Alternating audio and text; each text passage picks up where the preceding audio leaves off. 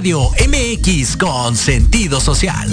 Las opiniones vertidas en este programa son exclusiva responsabilidad de quienes las emiten y no representan necesariamente el pensamiento ni la línea editorial de Proyecto Radio MX.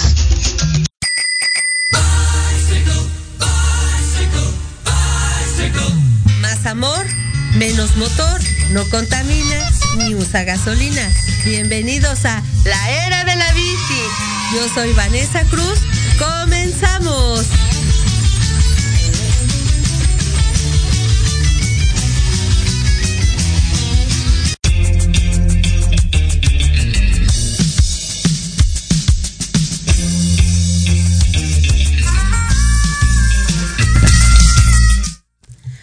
¿Qué tal? Muy buenas tardes amigos y amigas de la comunidad de la era de la bici. Yo soy Vanessa Cruz y hoy tenemos un excelente programa. Hoy 22 de noviembre.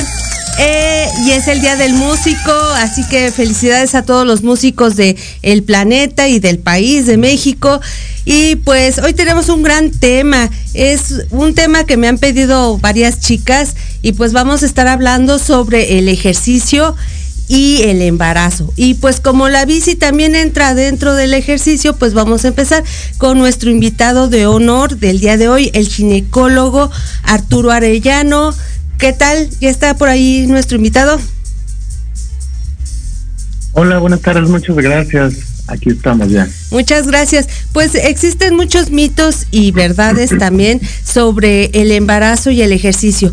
¿Cuándo sí y cuándo no, doctor? Eh, se puede usar una caminadora o una bici fija o una bici también este pues una bici urbana por ejemplo en qué casos sí y en qué casos no se puede usar este, estos equipos de ejercicio pues mira, fíjate que sí es un tema muy importante porque muchas eh, de mis pacientes me preguntan constantemente si durante el embarazo pueden o no hacer ejercicio eh, y qué tipo de ejercicio es el que pueden hacer. Entonces, primero hay que decir que el, usar bicicleta o hacer eh, ejercicio en la bicicleta es un ejercicio aeróbico. En principio es moderado y aporta muchos beneficios al embarazo. Ah, ayuda a combatir dolores de espalda, problemas de ciática. Es muy frecuente que las embarazadas tengan eh, calambres o molestias en las piernas eh, durante todo el embarazo y esto va a ir ayudando a relajar los músculos de la espalda y de la pelvis para que vayan disminuyendo estas molestias. Mm, también ayuda, bueno, es un factor clave para, para controlar el peso y pues mantener niveles de glucosa dentro de parámetros normales. Entonces, tiene muchos beneficios el, hacer ejercicio durante el embarazo y pues ahorita que estamos enfocados en eh, usar bicicleta también es eh, muy bueno desempeñar esta actividad. Hay algunas eh, cosas o algunas notas que deben de tomar las mujeres durante el embarazo para asegurarnos de que pues hagan la actividad de manera segura. Entonces, este, bueno, dentro de algunos beneficios que, que, puede dar el hacer ejercicio en bicicleta, es que estimula el flujo sanguíneo, previene enfermedades cardiovasculares y metabólicas durante el embarazo, disminuye el riesgo de presentar diabetes gestacional o hipertensión, la famosa preeclampsia durante el embarazo, eh, y algunas enfermedades o patologías de columna vertebral, molestias en articulaciones, por ejemplo, ¿no? Comparado con otro tipo de ejercicios que pudieran lastimar por el peso durante el embarazo las rodillas, la bicicleta es un muy buen ejercicio que previene las lesiones en este sitio. Ahora, las recomendaciones para hacer este ejercicio son principalmente para, en caso de bicicleta, eh, pues de circuito, ¿no? Donde, donde sales a, andar en bicicleta, eh, se recomienda realizarlo durante el primer trimestre del embarazo. O los primeros tres meses idealmente sí se puede hacer, pero después de estas semanas, después de los tres primeros meses, eh, pues ya empieza a crecer un poco el abdomen, ¿no? Ya empieza a desarrollarse eh, más y a crecer el abdomen porque el bebé ya empieza a tener mucho más tamaño y peso. Entonces, eh, a veces es más complicado eh, montarse en una bicicleta y ah, pueden tener un poco más de riesgo de presentar caídas eh, si es que lo hacen en un, en un circuito. Entonces, a partir del segundo trimestre podemos cambiar a circuitos menos, eh, pues más fáciles de llevar, o sea, con menos eh, baches, con menos irregularidades. Y eh, si no es así, podemos utilizar una bicicleta fija. Y por ejemplo, ah, dígame, dígame adelante. Ahorita le hago una pregunta. Ah, eso. podemos utilizar una bicicleta fija a partir del segundo trimestre. si son mujeres que están acostumbradas a hacer ejercicio, que ya están eh, pues acostumbradas a andar en bicicleta, en circuito como tal, bueno, pues a lo mejor podríamos eh, pues alargar un poco más, a lo mejor los cuatro, máximo cinco primeros meses, pero siempre con las debidas precauciones, con el equipo de protección adecuado, eh, y ya en el momento en el que el abdomen les impida hacer el ejercicio o les dificulte mantener el, equilibrio, pues se conviene eh, mejor modificar a una bicicleta eh, fija o estática. O por ejemplo, las mujeres que por ejemplo van a ser mamás de gemelos o trillizos, eh, ¿qué tan recomendable es también la bici fija en este caso?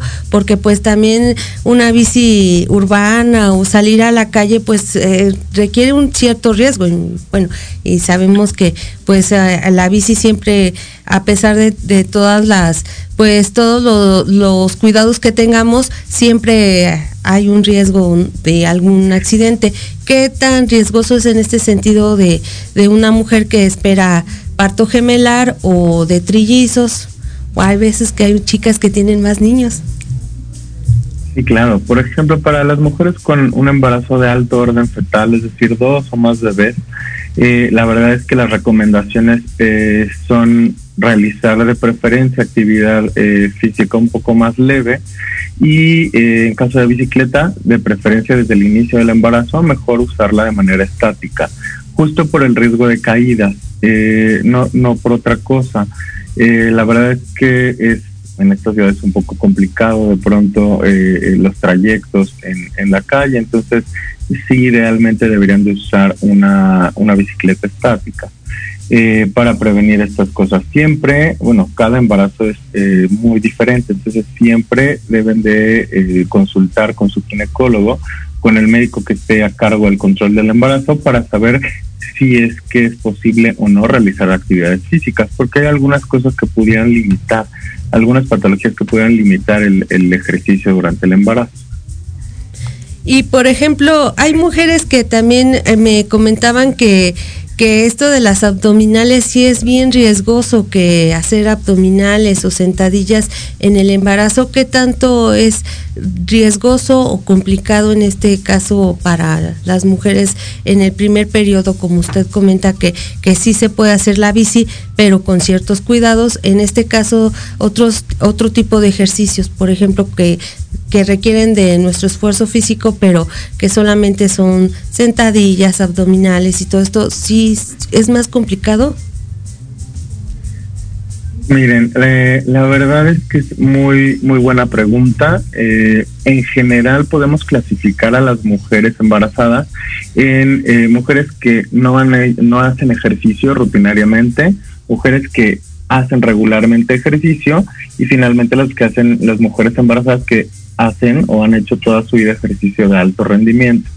Entonces, lo que se recomienda para las mujeres que no están acostumbradas a hacer ejercicio, no deberían de iniciar el ejercicio durante el embarazo de alto impacto. Entonces, deberían de empezar eh, con actividades físicas de leves a moderadas, siempre y cuando el embarazo sea sano, ¿no? Que, el ginecólogo dé oportunidad de, de dar, eh, de hacer ejercicio, pudieran hacer prácticamente eh, cualquier actividad, ¿no? Si el embarazo no tiene complicaciones, pueden hacer abdominales, pueden hacer sentadillas, eh, pueden hacer yoga, por ejemplo, hay un yoga especial para embarazadas que eh, pues ayuda mucho a la flexibilidad y a estas molestias por, por el incremento del peso en, en el abdomen, pero tienen algunas, algunas restricciones.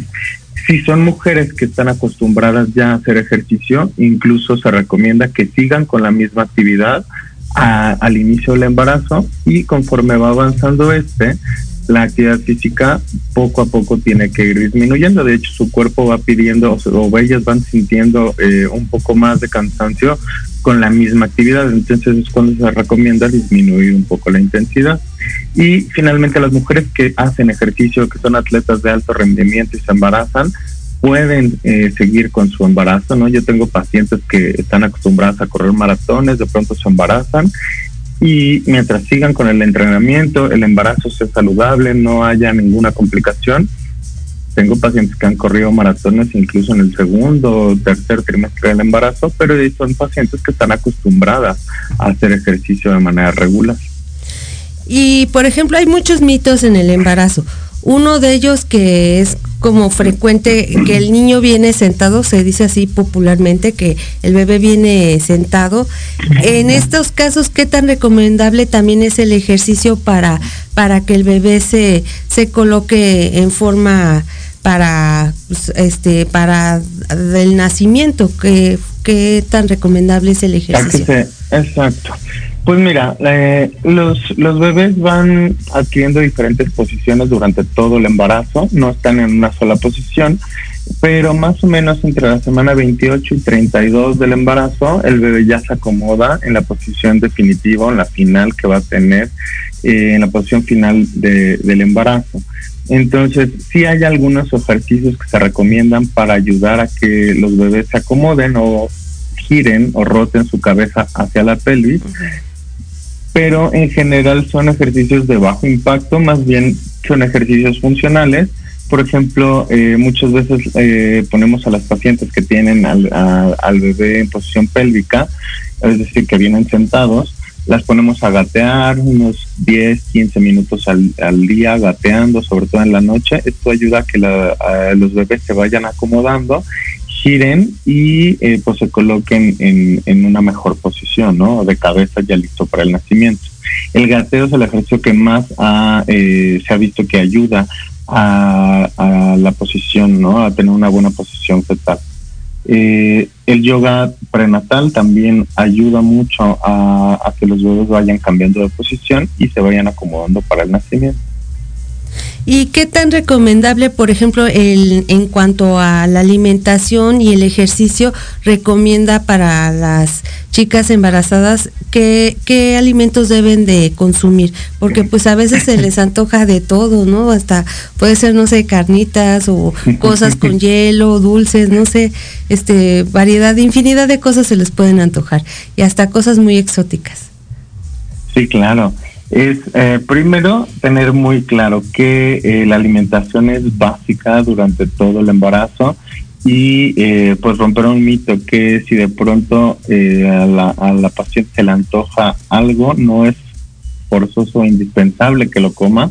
El bebé no va a salir con cara de helado ni con cara de pizza si no se la come es importante tener una buena alimentación, balancearla adecuadamente y bueno, de pronto pueden, eh, si han mantenido un peso adecuado durante todo el embarazo, pues pueden tener eh, pues algún algún día libre o alguna comida libre en donde puedan a lo mejor eh, pues comer una pequeña porción de un alimento alto en, carbohidratos, por ejemplo, o, o un poco más alto en proteínas pero el chiste es balancear la dieta para tener eh, más o menos una ganancia de peso alrededor de kilo a kilo y medio máximo por mes durante el embarazo.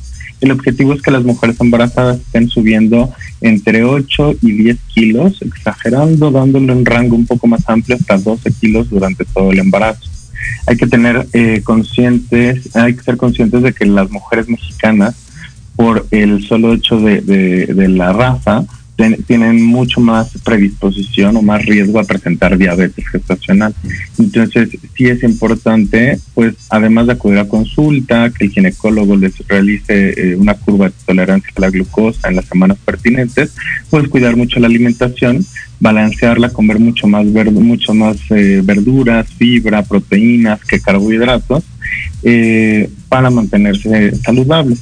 También es importante aclarar que eh, las raciones o las porciones de fruta que comen durante el día pues no, necesariamente por comer un cóctel o de frutas o un jugo de frutas natural es un alimento saludable.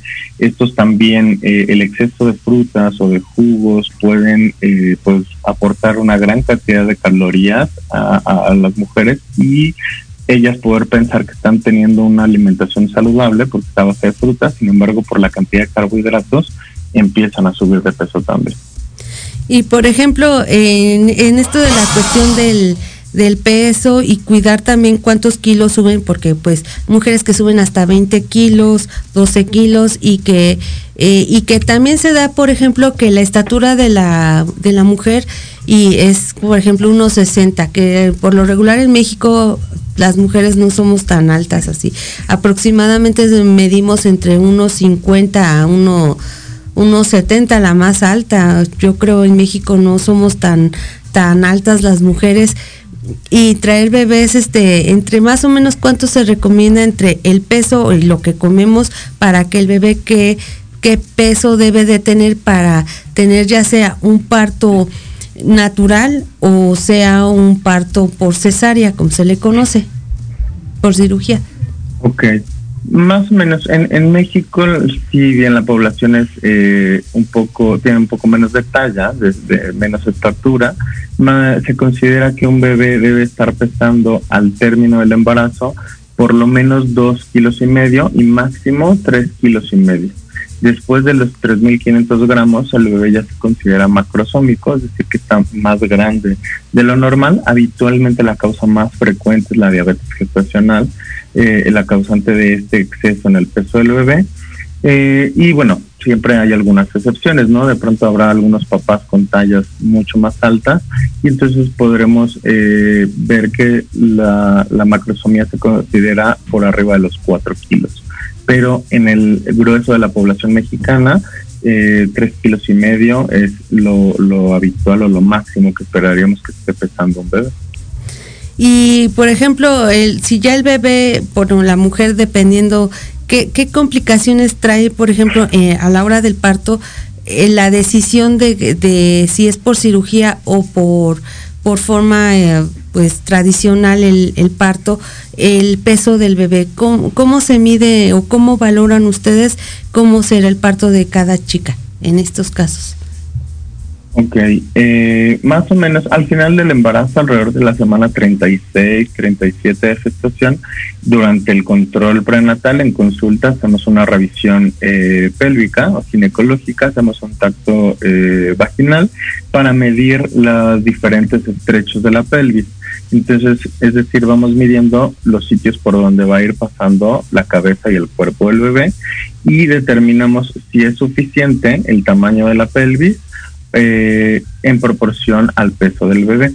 Entonces, dependiendo de cuánto eh, estemos calculando por ultrasonido el peso de, del bebé, es que podemos determinar si pudiera ser un parto eh, pues o conviene hacer un nacimiento vía cesárea para disminuir riesgos en, en el bebé.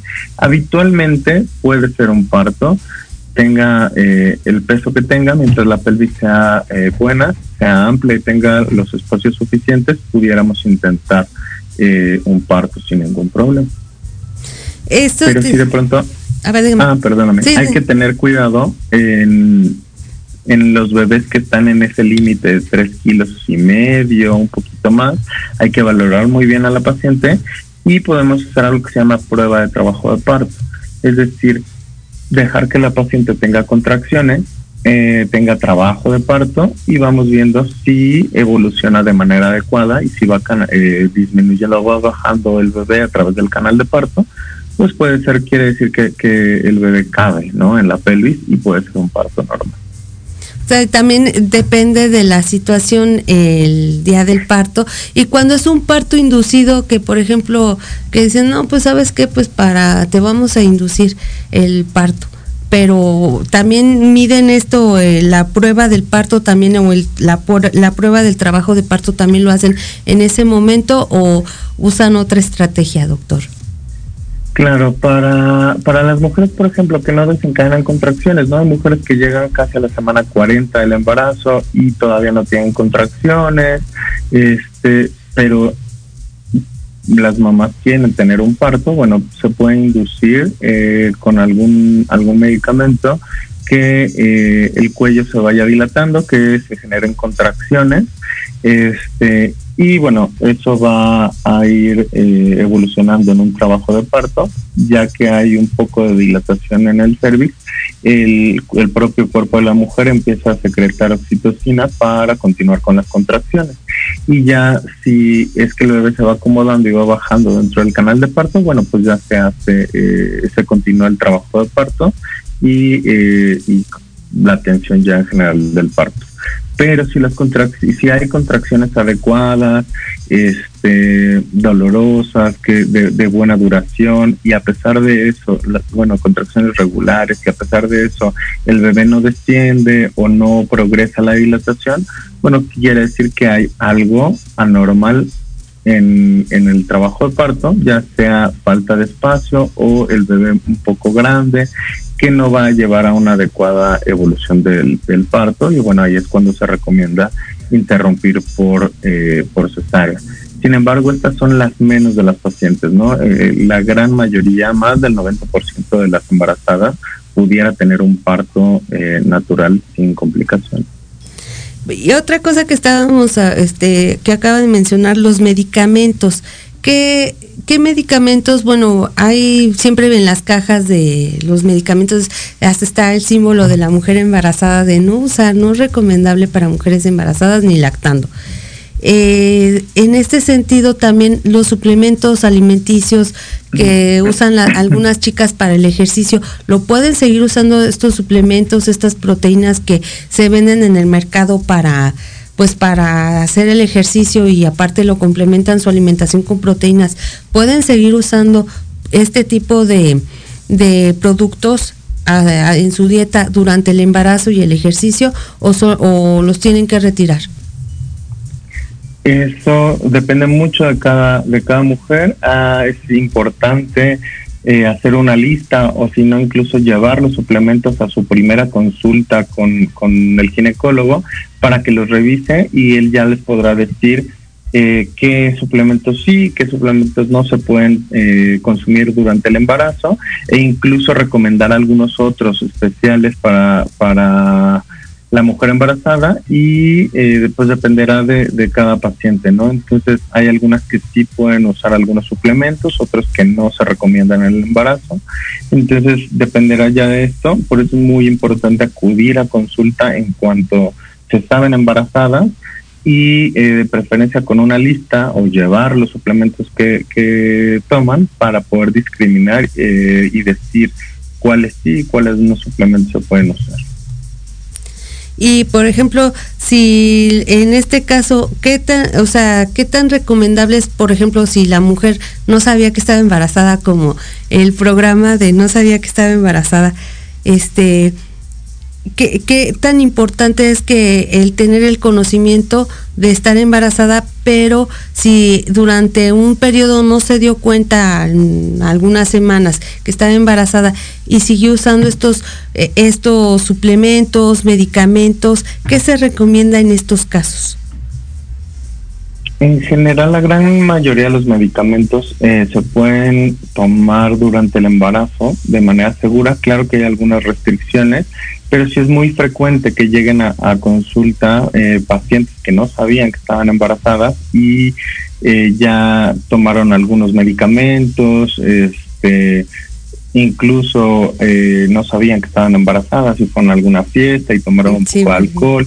Entonces, en cuanto se enteren que, que están embarazadas o tengan la sospecha, es importantísimo acudir al ginecólogo, decirles eh, qué medicamentos o qué sustancias que han estado consumiendo para descartar algunos riesgos eh, de malformaciones o algún problema con, con el embarazo. Mm, pero en general, por ejemplo, antibióticos, algunos medicamentos muy comunes para el dolor o algunos para la gripa, se pueden tomar de manera segura siempre y cuando consultándolo previo con el ginecólogo, eh, porque si hay algunas excepciones.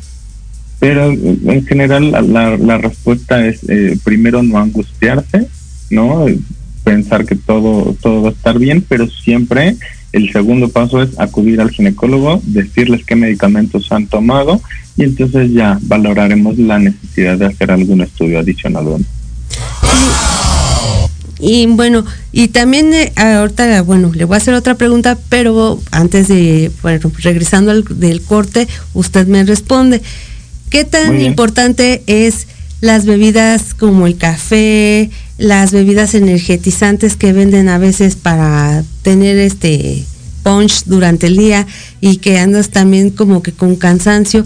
Todo esto, ¿qué, qué si las deben de suspender o no? pero regresamos de un, vamos a un corte y regresamos con más de la era de la bici y nos acompaña el ginecólogo Arturo Arellano y seguimos más aquí con usted. Muchas gracias, doctor.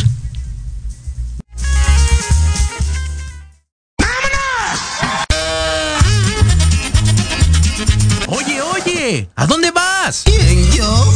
Vamos a un corte rapidísimo y regresamos. Se va a poner interesante. Quédate en casa y escucha la programación de Proyecto Radio MX con sentido social. ¡Uh, la, la chulada! Los espero todos los lunes a partir de las 7 de la noche en Victoria Ruiz Salón, donde encontrarás tips para tu cabello, tips para tu maquillaje, de la mano de grandes expertos, solo por Proyecto Radio MX con sentido social.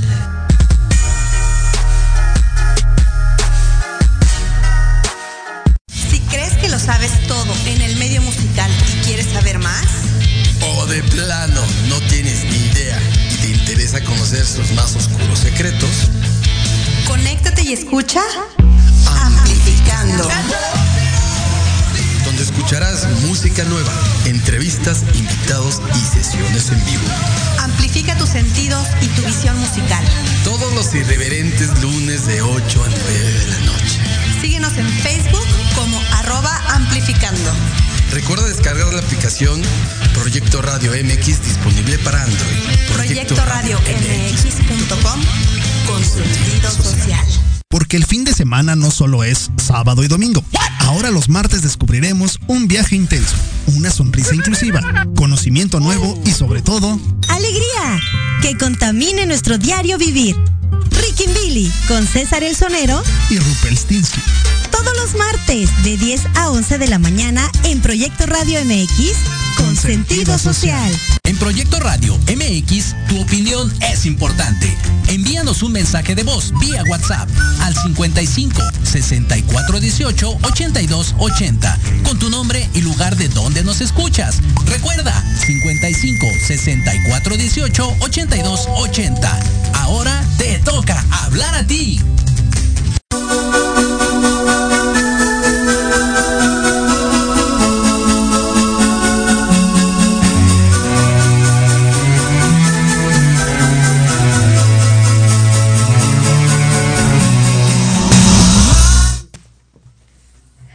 Ya estamos de vuelta aquí con el doctor Arturo Arellano y seguimos con las preguntas sobre el café, qué tan importante es estas bebidas en el, durante el embarazo y si sabemos si estamos embarazadas o no, qué, qué bebidas sí y qué bebidas no. Obviamente, pues la cerveza, el vinito, hay que suspenderlo.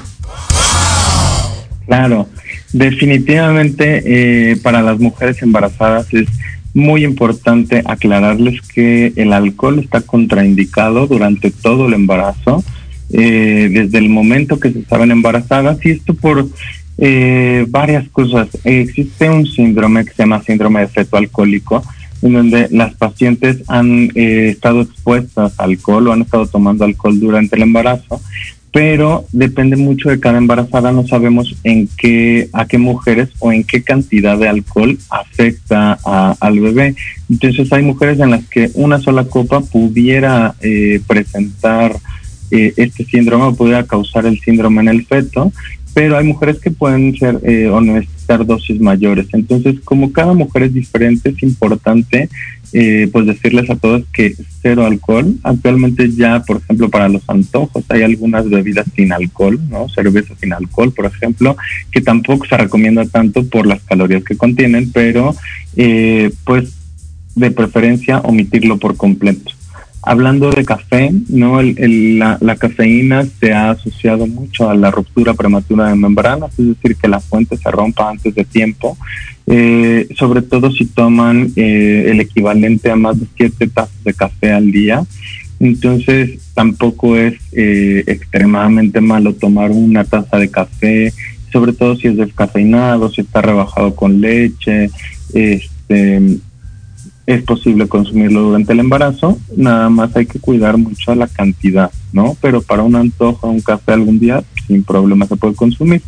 Y finalmente, hablando de bebidas energetizantes, eh, idealmente no se deben de, tomar durante el embarazo, uno por la gran cantidad de calorías y algunos porque tienen algunos aminoácidos que no eh, son específicamente buenos durante el embarazo. Este, entonces, la verdad es que bebidas energetizantes no, si, si requieren hidratación, eh, pues es preferible eh, tomar agua o eh, a lo mejor electrolitos, pero bebidas energetizantes de preferencia no utilizarlas durante el embarazo.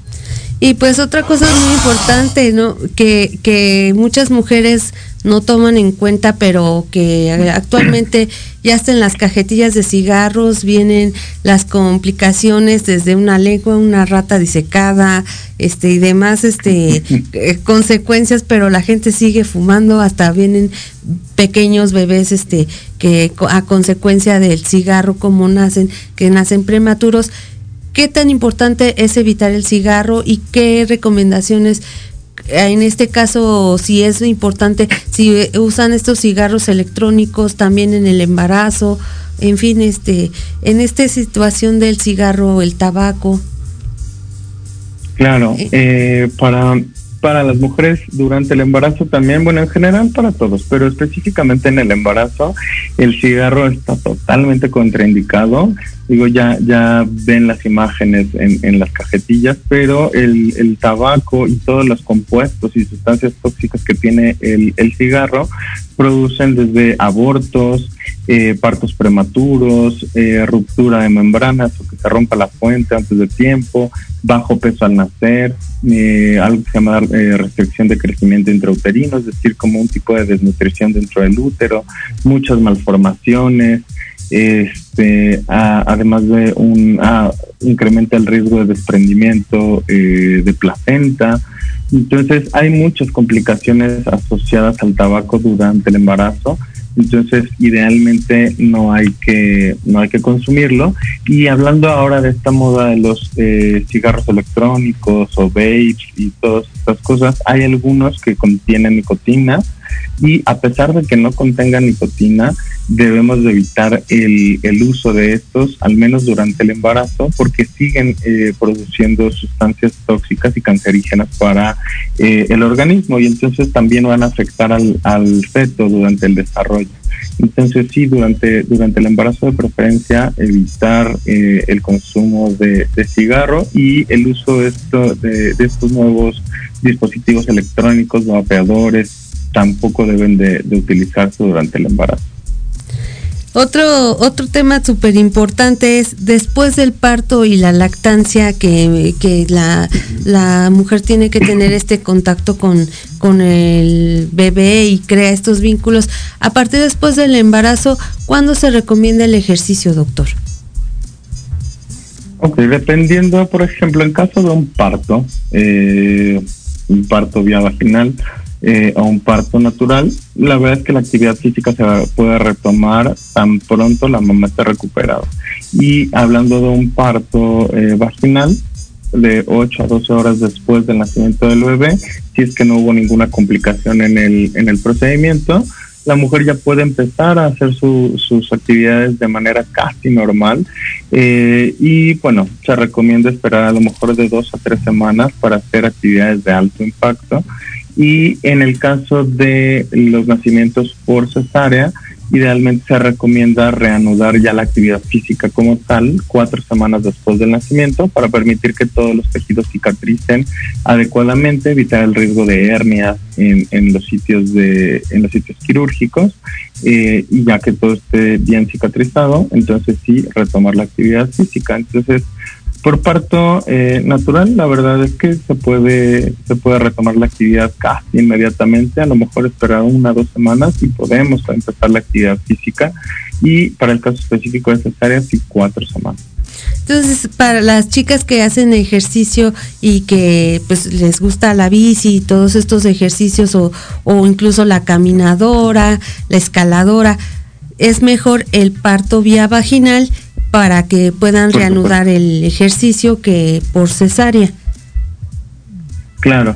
En general, para todas las mujeres se recomienda eh, un parto eh, vía vaginal, ¿no? Esa es, esa es la recomendación. Em, pero, bueno, hay algunas condiciones que eh, no permiten que esto sea posible. Entonces, sí, por ejemplo, si el embarazo es saludable, si él tiene el bebé todas las, las características adecuadas para un parto, bueno, este, y a las mujeres les gusta hacer ejercicio, pues sí se recomienda un, parto vaginal para que puedan reanudar sus actividades lo antes posible. Y por ejemplo, en este periodo de, pues que ya están después del parto, ¿qué tan recomendable igual la alimentación, los suplementos? ¿Ya pueden ir reanudando algún suplemento que usaban anteriormente o tienen que cambiar también este sus suplementos? Durante el, periodo después del nacimiento, ahora lo que debemos de cuidar mucho es la nutrición, pero para la lactancia. Entonces sí hay que tomar algunos eh, suplementos, todos recomendados por el ginecólogo, eh, para saber cuáles sí se pueden utilizar, que sepamos o estemos seguros que no pasan a través de la leche materna eh, y entonces no van a, afectar o no le van a pasar al, al bebé y ya retomar las actividades de manera regular pues en cuanto el cuerpo esté eh, recuperado. Pero hablando de suplementos específicamente para la lactancia, este, no se recomiendan exactamente los mismos que tomaban antes del embarazo. Hay unos eh, suplementos especiales que, el ginecólogo les deberá recomendar durante el periodo de lactancia y una vez culminada la lactancia ya podrán ir retomando sus suplementos eh, normales, ¿no? Los que tomaban previo al embarazo. Y hay un mito que me acaban de preguntar que por vía WhatsApp, este Paola Maya me pregunta que qué tan importante es, por ejemplo, cuando en el embarazo, bueno, ya tienes al bebé, estás en, la, en el periodo de lactancia, lo del coraje que se te va la leche, que esto es verdad o mito, esto de que si haces un coraje ya se te fue la leche para lo de la alimentación del bebé. Ok, esto la verdad es que es un mito. Eh, la, la, gran importancia eh, de la lactancia, todos sabemos que por lo menos seis meses, idealmente un año, y la Asociación Americana de Pediatría recomienda que hasta eh, dos años, la, igual la Organización Mundial de la Salud dice que los primeros dos años de vida de los bebés les beneficia mucho la lactancia. Este, pero los, los corajes como tal o alguna dieta en particular no, no inhiben ni suprimen la, la lactancia. Lo que sí es importante es estar tomando suficientes líquidos.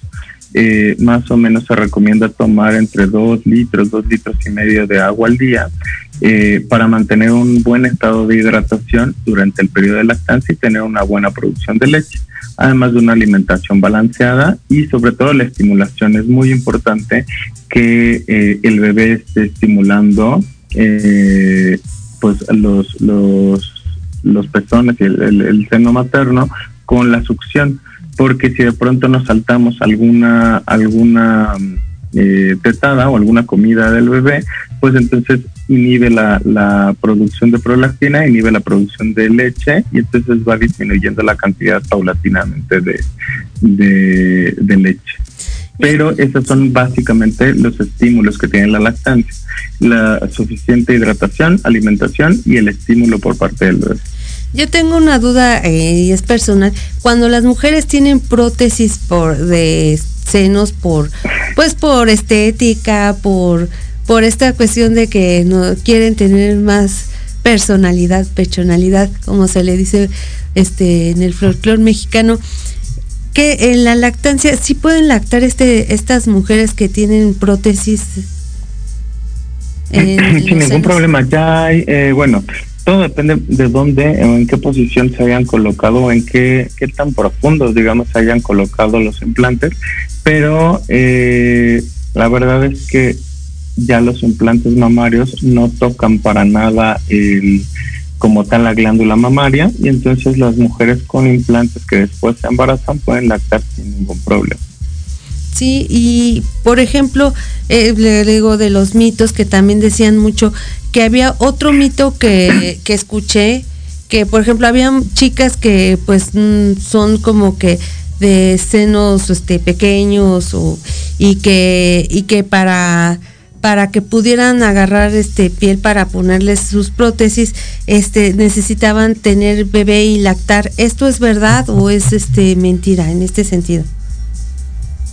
Mm, no necesariamente. Eh, hay algunos otros eh, métodos para generar nueva piel, ¿no? Hay expansores de tejido, por ejemplo, que se ponen, esto sobre todo en mujeres que han sido eh, sometidas a algunas cirugías, a, mastectomías, por ejemplo, hay expansores de piel que van a producir mayor eh, tejido con, conforme va pasando el tiempo y a partir de esta piel nueva es que pueden ya eh, implementar eh, bueno, introducir los implantes como tal, pero no necesariamente el que haga falta piel, la solución va a ser durante la lactancia o teniendo un embarazo, la verdad es que hay otras alternativas para, para poder generar más piel en el tejido mamario.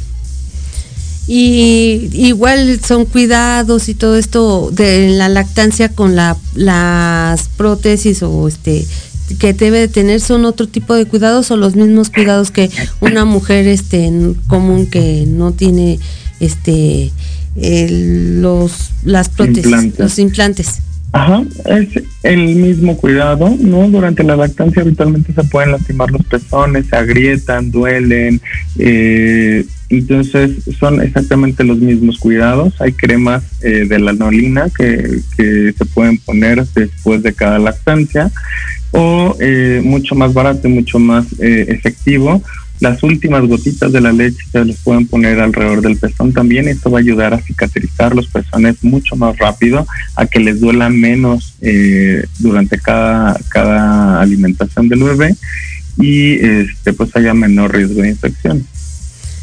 Ok. Otra pregunta que tiene que ver con, bueno, sí con la mujer, pero no con el embarazo.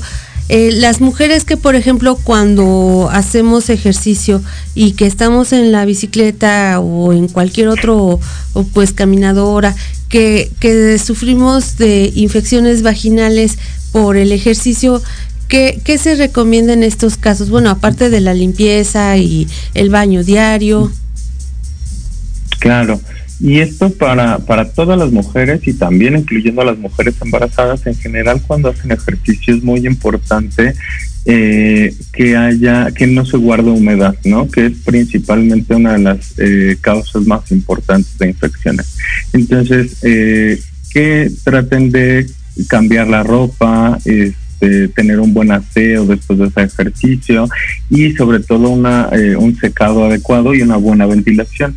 Además de las medidas que ya saben, ¿no? Tratar de usar no, eh, ropa no tan ajustada, pueden usarla durante el ejercicio, pero después retirarla. Ropa interior de algodón eh, también es, es muy importante para evitar infecciones. Este, qué son las medidas generales que debemos de, seguir este, para, para evitar infecciones, incluso la natación, ¿no?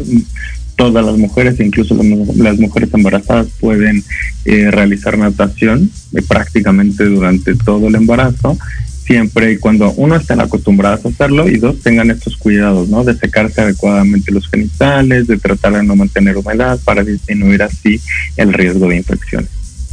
Fíjese que qué importante es esto de, la natación, porque sí he visto mucho eso del de, ejercicio de la natación en mujeres embarazadas y que, y que a veces este, dicen, no, no me puedo meter a la alberca porque estoy embarazada. ¿Y qué tanto se hace un mito en esto de, de la natación con las chicas este, que esperan bebé?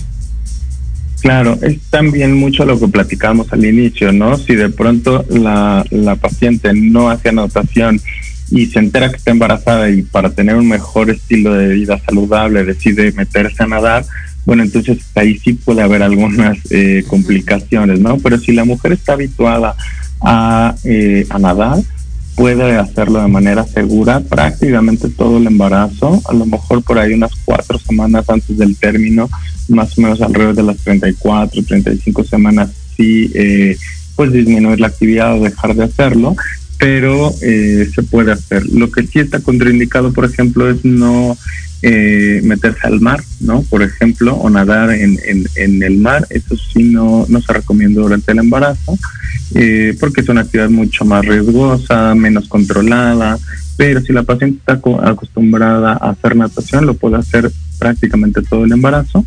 Eh, y bueno, si de pronto no está acostumbrada a hacer natación, pero tiene vacaciones y tiene un día en, algún lugar con alberca, bueno, puede entrar al agua sin mayor problema, tratando de no hacer esfuerzos eh, muy importantes y teniendo un buen aseo posterior a, a estar en la alberca.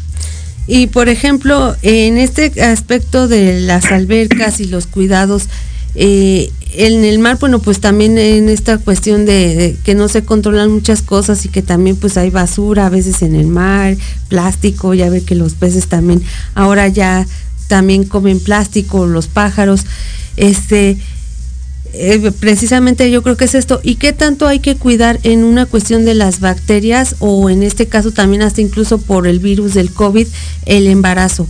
¿Qué, qué, recomienda usted en el cuanto a este, este mal que afecta a nivel mundial a nuestra sociedad actual?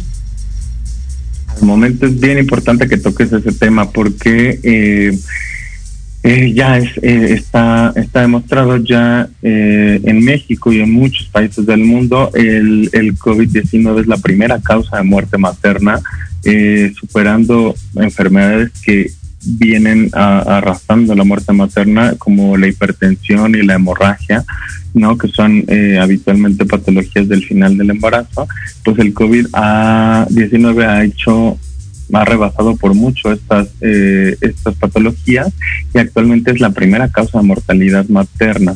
Eh, sabemos que se complican mucho más las mujeres embarazadas eh, por tratarse no necesariamente solo de una infección eh, viral a nivel de pulmón, sino que ataca diferentes órganos y eh, promueve la coagulación en diferentes zonas.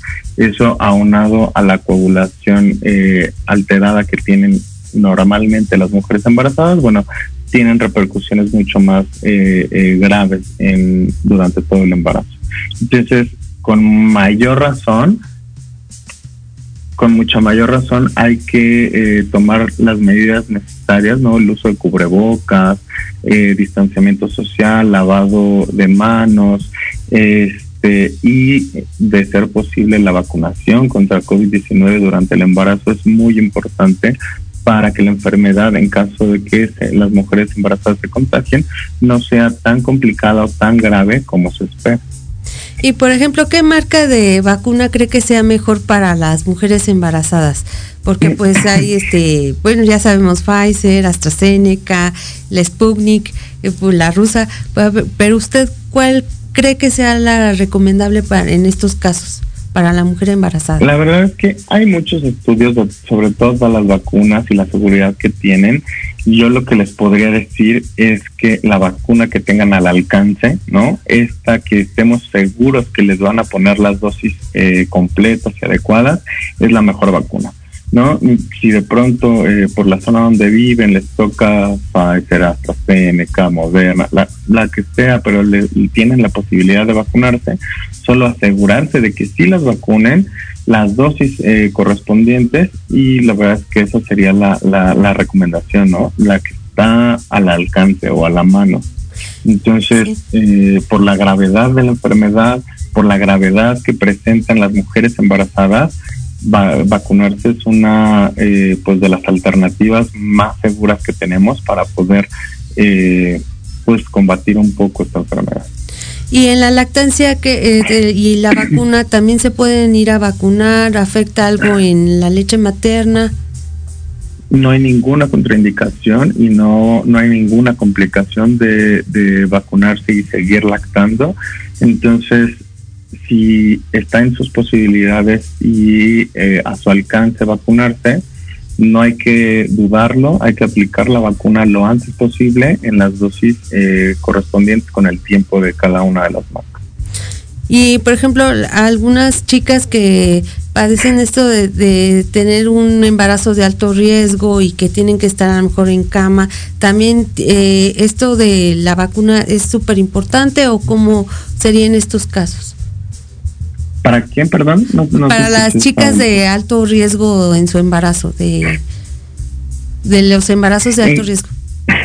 En general, todas, todas las mujeres embarazadas se consideran de alto riesgo para COVID-19.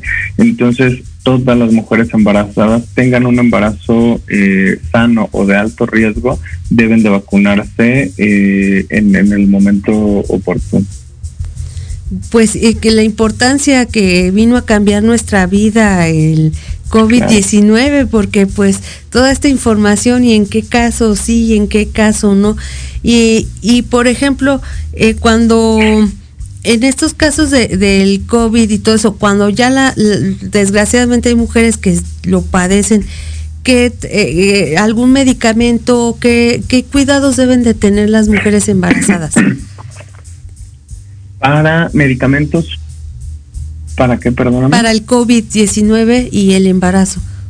Ok, eh, bueno, en general una, cuando se diagnostica a una paciente embarazada con COVID-19 necesitamos un manejo multidisciplinario, ¿no? Por un neumólogo y o infectólogo a la mano o a la par de, de un ginecólogo porque hay que asegurar el bienestar de, de ambos pacientes, ¿no? Ahí tenemos a la mamá como paciente y al feto también que está en crecimiento.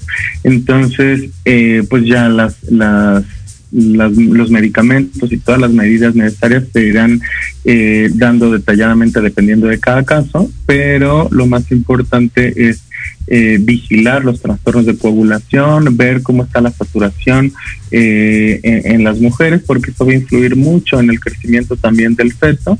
Y eh, mientras mantengamos una enfermedad leve, con una adecuada saturación y estamos cuidando la parte de la coagulación, las mujeres pueden tener una enfermedad este, pues transitoria y leve pero sí definitivamente requerimos de un manejo multidisciplinario, ¿no? En este, en estos casi dos años de pandemia me ha tocado también ver, atender a pacientes eh, COVID positivas y bueno, el manejo no nada más es mío, sino que eh, nos, nos ayudamos tanto ginecólogos, infectólogos, neumólogos para darle un tratamiento y una atención integrada a la paciente y al feto. Este, por último, nos queda un minuto, doctor este Arellano. Muy bien. Este, ¿cuáles son sus redes sociales? ¿En dónde lo pueden contactar las las chicas de la era de la bici? Muy bien, pues eh, en mis redes sociales, bueno, estoy, me encuentran en Facebook, en Instagram eh, como Arturo Arellano Eguiluz o en la página www.ginecólogoarturoarellano.com este, ahí también encuentran eh, mis datos, eh, teléfonos de contacto para, para cualquier este, duda, consulta o aclaración, por ahí nos, nos leen. Pues muchas gracias, doctor. Así que seguimos en contacto, este es, este es su espacio para lo que usted guste, porque pues la verdad nos quedamos con más dudas y con más preguntas que tenemos que hacerle, pero pues el tiempo nos apremia, pero pues muchas gracias y pues al contrario, pues algo más que quiera decir y pues para despedir el programa. Muchas gracias, no, solo agradecer la invitación, el espacio que están eh, abriendo aquí en, en radio. Eh, y bueno, pues sí, me encantaría seguir participando y estar, hacer a lo mejor un espacio donde las mujeres embarazadas pudieran eh, resolver varias dudas, preguntas, este, porque bueno, es importante llevar un acompañamiento también, ¿no? Y entonces, pues muchas gracias por la invitación y aquí estamos con las puertas abiertas para, para resolver dudas del público. Pues muchas gracias, doctor. Muy bien. Doctor Arturo Arellano, muchas gracias por la entrevista. Yo soy Vanessa Cruz. Tengan la amabilidad de ser felices en este inicio de semana Y pues nos vemos la próxima semana con más de la era de la bici. Chau, chau. Muchos abrazos y muchos besos.